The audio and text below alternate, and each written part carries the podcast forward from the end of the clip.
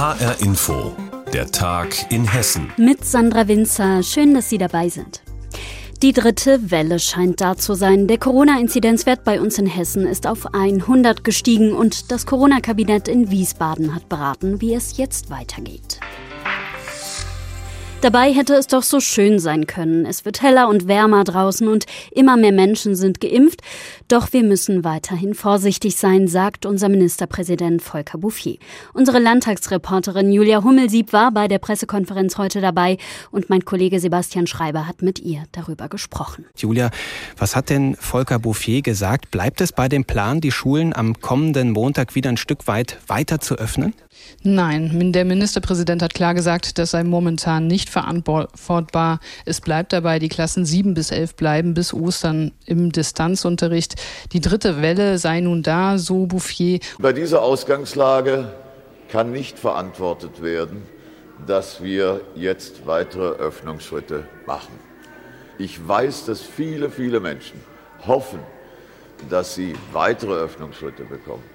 Ich sehe die Situation in der Gastronomie und in vielen anderen Bereichen. Aber das können wir jetzt nicht verantworten. Und wie es dann nach den Osterferien weitergehe, das weiß laut Bouffier jetzt noch niemand und das kann auch niemand voraussagen. Grund für all das ist natürlich die Infektionslage, die steigenden Zahlen. Julia, wie entwickeln die sich denn in Hessen gerade?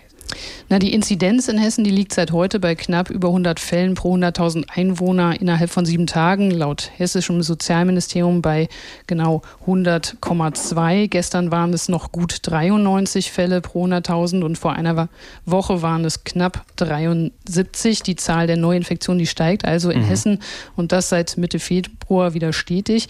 Und diese 100er-Grenze, die haben aktuell 11 von 26 Stadt- und Landkreisen überschritten. Am höchsten liegt diese sieben Tage Inzidenz in der Stadt Offenbach mit mehr als 175 Fällen pro 100.000 Einwohnern. Und gucken wir mal nochmal darauf, wer sich gerade am meisten infiziert. Die Zahl der Neuinfektionen innerhalb einer Woche, die ist am höchsten bei den 15- bis 59-Jährigen, aber eben auch bei den jüngeren Menschen in Hessen. Bei den Kindern zwischen 0 und 14 Jahre, da liegt die Inzidenz aktuell höher als bei den über 60-Jährigen. Das war mal anders. Diese Zahlen sind allerdings geschätzt, weil die gemeldeten Fälle vom Robert-Koch-Institut meist automatisch nach 14 Tagen als genesen mhm. eingestuft werden. Und das RKI, das hat in den letzten Tagen immer wieder betont, dass es bundesweit in den vergangenen Wochen mehr und mehr Ausbrüche in Schulen und Kitas gibt. Mhm. Wir haben über die Schulen eben schon äh, gesprochen. Da gibt es eine Planänderung. Aber was heißt denn äh, diese Entwicklung bei den Zahlen jetzt nach Ansicht des Corona-Kabinetts auch für die Kontakt Kontaktregeln und die bisherigen Lockerungen?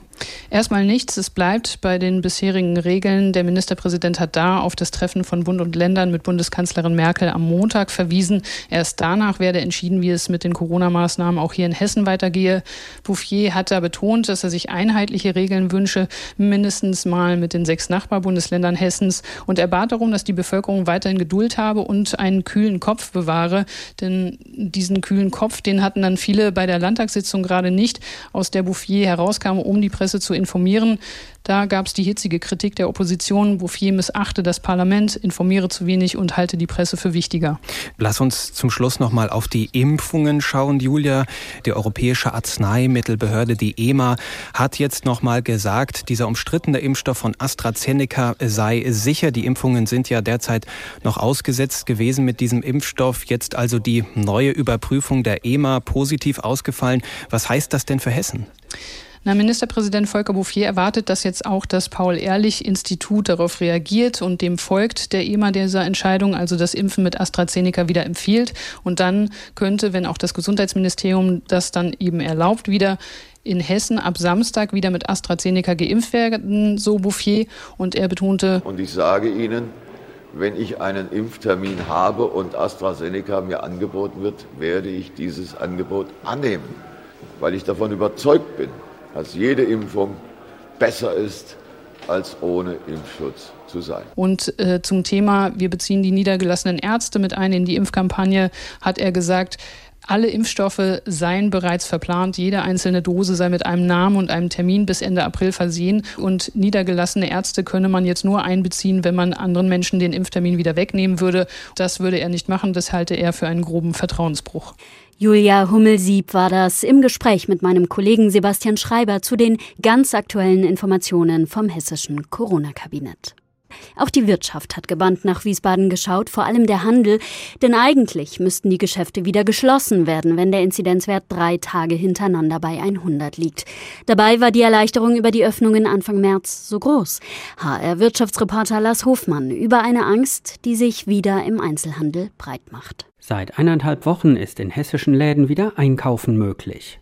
Mit Termin. Auch bei Maximilian Hessner ist das so. Er betreibt das Modegeschäft Textilium in Nidda. Lust und äh, glückliche Gesichter ist tatsächlich voll und ganz zu spüren. Das ist das, was uns auch am meisten Freude bereitet. Die Kunden sind dankbar, dass wir wieder da sind dass es ja wenigstens so ein Stück weit Normalität oder auch eine Freizeitbeschäftigung gibt und wenn es eben Klamottenshoppen ist. Aber der gestiegene Inzidenzwert und der mögliche erneute Lockdown belasten Maximilian Hessner. Die Angst ist riesig, die Ungewissheit ist einfach da. Also es ist nichts planbar. Man plant jetzt irgendwo, okay, wir hatten jetzt letzte Woche sehr gut zu tun. Ob er in der nächsten Woche überhaupt noch etwas zu tun hat, hängt von der hessischen Landesregierung ab und davon, wie sie mit den steigenden Infektionszahlen umgeht. Vorgesehen ist eine Notbremse, also ein erneuter Lockdown, wenn die Inzidenz an drei Tagen hintereinander bei mindestens 100 liegt. Das weiß auch Jochen Ruths, Präsident des Hessischen Einzelhandelsverbandes.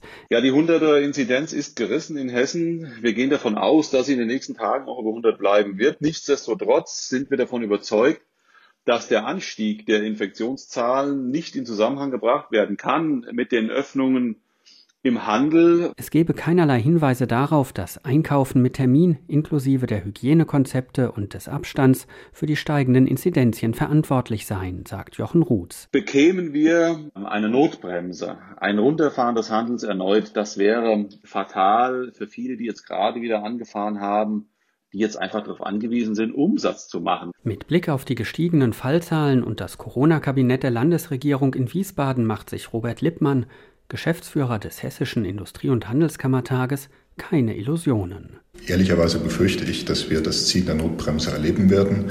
Der Handel ist nicht der Infektionstreiber und wir hoffen, dass trotz der sich jetzt verändernden Lage die Politik eben in der Abwägung zu der Entscheidung kommt, den Handel geöffnet zu halten. Auch Modehändler Maximilian Hessner aus Nidda hat nach mehreren Lockdowns kein Verständnis mehr dafür, dass bei den Entscheidungen immer nur auf den Inzidenzwert geschaut wird. Wir sind mittlerweile sogar so weit, dass wir sagen, wenn uns nochmal die Türe zugemacht werden würde, würden wir sie offen lassen.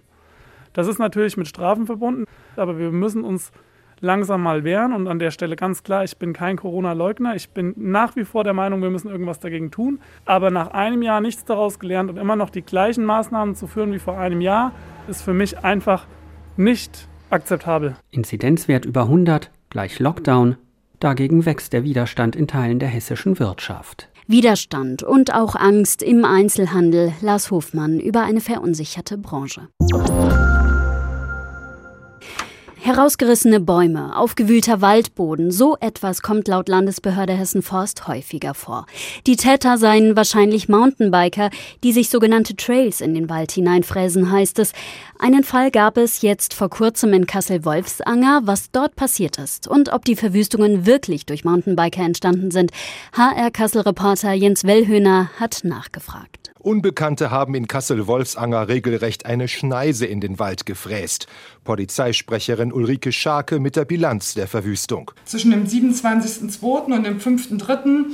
haben unbekannte Täter eine 6 bis 8 Meter breite und etwa 50 Meter lange Schneise in den Wald geschlagen, ähm, wo unzählige kleine Bäumchen sich selber ausgesät hatten und die Täter dort mit einer Kettensäge quasi diese jungen Bäume ja abgeschnitten haben. Zudem wurden mehrere 50 Jahre alte Buchen von den Tätern mit einer Kettensäge abgeschnitten. Die Waldbesitzer verdächtigen Mountainbiker, denn die Täter haben einen Radparcours in den Wald gebaut, mit Rampen aus Europaletten, die sie in den Wald geschleppt haben. Förster Uwe Zindel von der Landesbehörde Hessenforst schüttelt einfach nur den Kopf. Und gerade jetzt, äh, die Brut- und Setzzeit beginnt, äh, überall regt sich das Leben, überall soll Nachwuchs äh, geboren und, und großgezogen werden.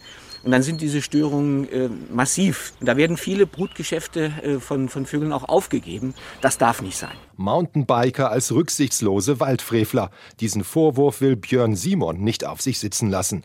Der 34-Jährige aus Gudensberg im Schwalm-Eder-Kreis ist selbst leidenschaftlicher Mountainbiker. Das, was da in Kassel passiert ist, kann er einfach nicht verstehen. Also das, was ich gesehen habe, das waren keine Mountainbiker, das war ich weiß nicht, was es war. Also auf keinen Fall jemand, der fahren kann, der Ahnung hat von dem, was er tut.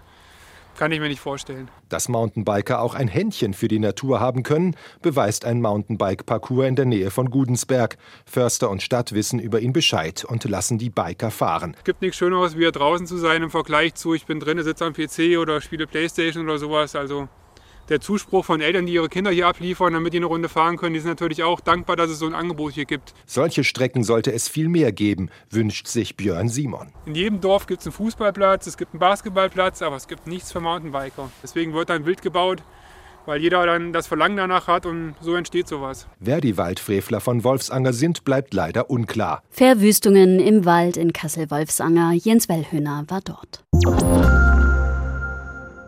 Der Winter geht so langsam, der Frühling kommt. Das freut uns alle, die sich in Hessen gerne draußen in der Natur aufhalten und das freut natürlich auch Hessens Landwirtinnen und Landwirte. Auch für sie ist die Zeit des kalten Wartens vorbei. In diesen Tagen legen viele von ihnen mit der Feldarbeit los und läuten damit die Saison auf dem Acker ein. Das alte Volkslied macht's deutlich, das Frühjahr ist für den hessischen Landwirt die Zeit des Aufbruchs. Jetzt wird die Basis gelegt für eine gute Ernte im Herbst. Wobei Rösslein, also Pferde, spannt der Bauer schon lange nicht mehr ein. Vielmehr werden Maschinen und Traktoren auf Vordermann gebracht. Man geht alle Maschinen nochmal über, ob alles funktioniert, dass man, wenn es dann losgehen muss und alles innerhalb von wenigen Stunden passieren muss, dass dann wirklich auch alles funktioniert. Martin Volke ist Landwirt aus Fritzlar. Lange hat er zu Hause gesessen, Verwaltung und Stallarbeit. Umso schöner ist es nun, wieder rauszukommen. Ja, es wird ja endlich mal Zeit. Wir brennen alle schon drauf, dass wir wieder richtig Gas geben können. Die Rüben müssen jetzt langsam in die Erde. Es muss losgehen. Losgehen muss es auch bei Norbert Klapp. Der hat einen Bauernhof und viele Äcker in Sippershausen bei Homberg. Auch er sehnt das Frühjahr herbei, sagt er. Gerade über Winter, dann ist sehr viel mit Verwaltung und Büro und Auflagen und Ärgernissen, wo man nicht so richtig glücklich bei wird. Und wenn man dann wieder raus kann auf die Felder und kann was bestellen und das tun, was man eigentlich auch mal gelernt hat, das macht schon Spaß und das freut auch jeden. Zumal das Wetter derzeit mitspielt. Es war und ist kalt und nass. Das freut den Bauern und auch Martin Volke. Da, wo der Schnee ordentlich lag, sind uns die Pflanzen nicht verfroren und brachte uns eigentlich noch den Vorteil, dass wir A, viel Wasser bekommen haben, weil der Schnee schön langsam geschmolzen ist und wegziehen konnte. Und B, teilweise Ungeziefer hat so einen Schlag auf die Nase bekommen, äh, was uns so ein bisschen Ruhe verschafft. Problematisch ist es derzeit vor allem in den Milchviehbetrieben, denn nach dem kalten, nassen Winter sind die Wiesen und Weiden noch nicht fürs Mähen geeignet und die Futtervorräte, sie schwinden zusehends. Die Futtersituation in den Betrieben ist nach wie vor angespannt. Es sind keine Vorräte mehr da. Also das, was man immer noch so vor sich hergeschoben hat, weil man gute Jahre hatte, das ist aufgebraucht und die Leute leben im Moment von der Hand in den Mund. Dafür geht es aber den Ferkelerzeugern und Schweinezüchtern wieder besser. Waren hier die Preise monatelang im Keller, steigt auch hier seit ein paar Wochen die Stimmung, verrät Ferkelerzeuger Klapp. Schweinestau und was uns da alle umgetrieben hat. Ja, und jetzt seit vier Wochen ist anscheinend gar kein Schwein mehr da. Also die Preise steigen jede Woche und wir sind jetzt auch da wieder, dass es auskömmlich ist. Und so schauen Hessens Bauern mit jeder Menge Optimismus in die beginnende Feldsaison. Und natürlich hoffen sie auf eine gute Ernte im Herbst. Die Rüben müssen in die Erde. Es muss losgehen, sagen viele Landwirtinnen und Landwirte in Hessen im Beitrag von Rainer Janke. Und das war der Tag in Hessen mit Sandra Winzer. Die Sendung finden Sie täglich auch als Podcast auf hrinforadio.de.